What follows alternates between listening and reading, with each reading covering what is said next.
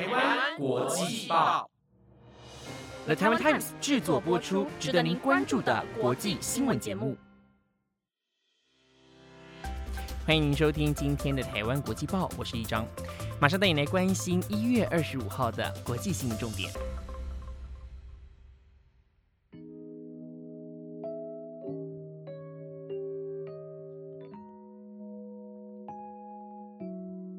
的，首先带来关注到中国近期频繁扰台，在前天一月二十三号，更是派出了十三架的中共解放军军机入侵我国西南方的防空识别区，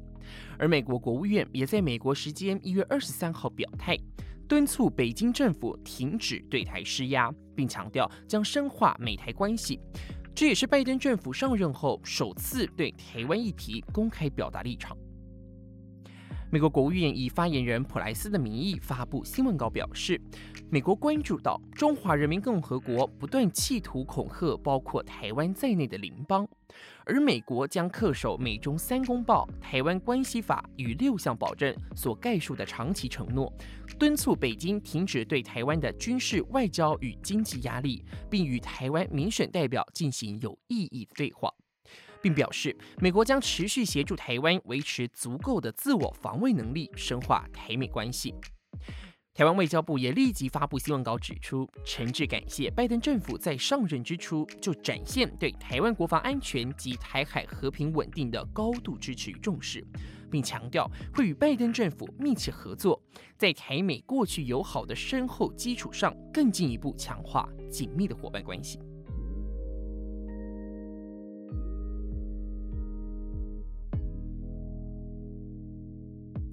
接着带来关注到加拿大籍的华裔男子谢志乐终于在荷兰落网了。他是谁呢？他是亚洲最大贩毒集团的首脑，每年控制了亚洲七百亿美元（约台币两兆元）的毒品交易，是全球头号通缉犯之一。根据英国广播公司 BBC 的报道。谢志乐在一月二十二日准备登机前往加拿大时，在阿姆斯特丹被荷兰警方逮捕。而现在发布逮捕令的澳洲政府正寻求将其引渡回澳洲受审。根据澳洲媒体指出，今年五十七岁的谢志乐曾在一九九零年代因贩毒罪被捕服刑九年，而近年则常在台湾、澳门、香港之间来往。澳洲政府表示，从二零一二年就一直在追捕这位全球通缉犯。事隔将近十年，谢志乐终于被捕，对澳洲当局与全球的扫毒行动来说是重大突破。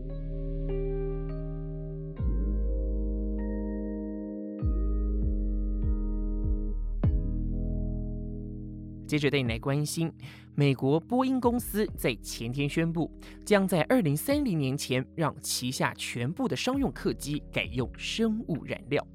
根据报道了解，生物燃料指的是以植物油、动物油、农林业废弃物和不可回收的垃圾所制成的燃料，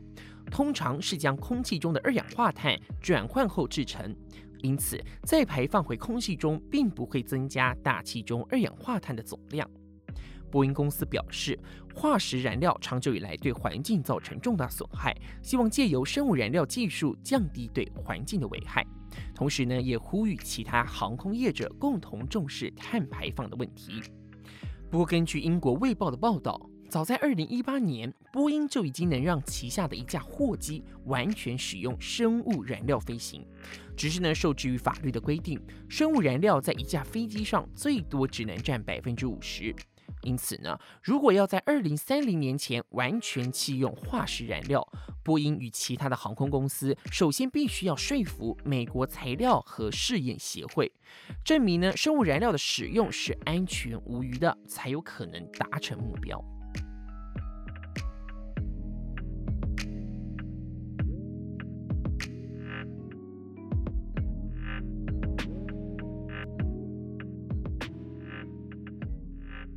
好的，接着带来关心到日本的消息。日本首相菅义伟表示，将采购三亿一千万剂的新冠疫苗，让所有日本人都能接种。根据日本厚生劳动省表示，日本到目前为止成交的新冠疫苗订单，包含辉瑞、英国阿斯特捷利康公司以及美国莫德纳公司，总计约三亿一千万剂。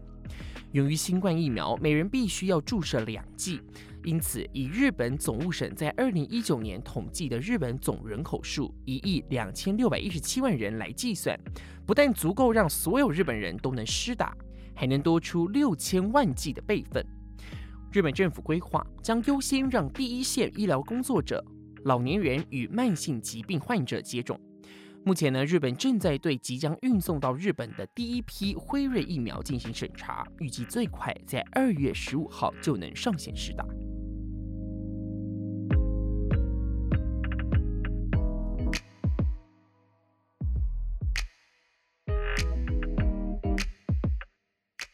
好的，如果你很喜欢吃辣，那么接下来这则新闻呢，你一定要特别关心了。韩国火辣鸡面一直是许多喜欢吃辣的人指定挑战的商品。而日前呢，就有一名英国男子，他买了一包两倍香辣鸡肉口味的韩国辣鸡泡面，想要来挑战看一看哦。没想到才吃第一口，他就牙齿发麻、手指发热、耳朵还一度听不到声音。那么根据了解呢，这名男子并不想要轻易的就放弃挑战，所以呢，他还是一口接着一口的继续吃。但是在吃了半碗之后，他真的受不了了，他全身身体麻痹，尤其是手指和脸都在不停的发热跟红肿，这才停止了这项挑战。但是还没完，到了隔天，他的左耳依旧感到剧烈的疼痛，而且整个周末左耳都听不到声音，真的真的是把他给吓坏了。所幸呢，过了三天之后，他的疼痛感才逐渐的消退，听力也慢慢的恢复正常了。所以在这边呢，也要提醒大家，虽然呢辣很好吃，但是还是要适度的评估身体的状况，不要因为口腹之欲虐待了自己的身体。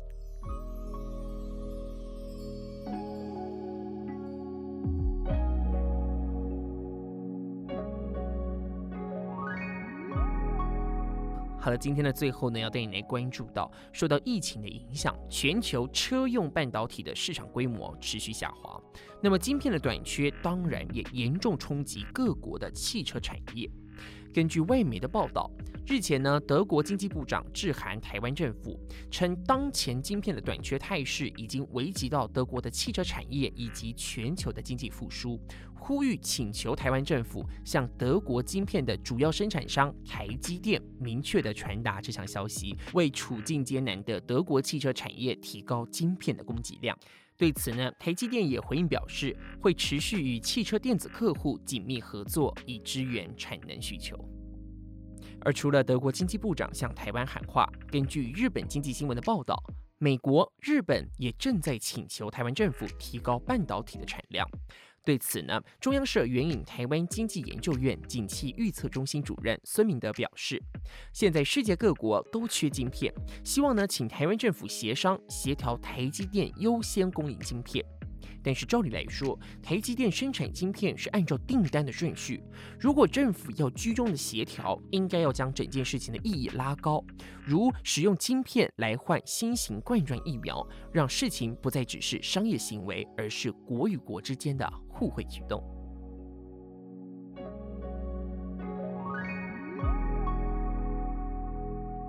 好的，以上呢就是今天的台湾国际报，我是一张，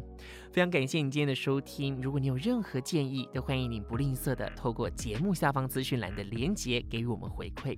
也邀请您可以在您的收听平台按下订阅追踪。如果您是使用 Apple Pocket 收听，也欢迎您为我们留下星星的评论。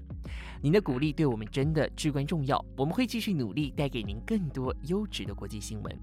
非常感谢你今天的收听，我们明天再见喽，拜拜。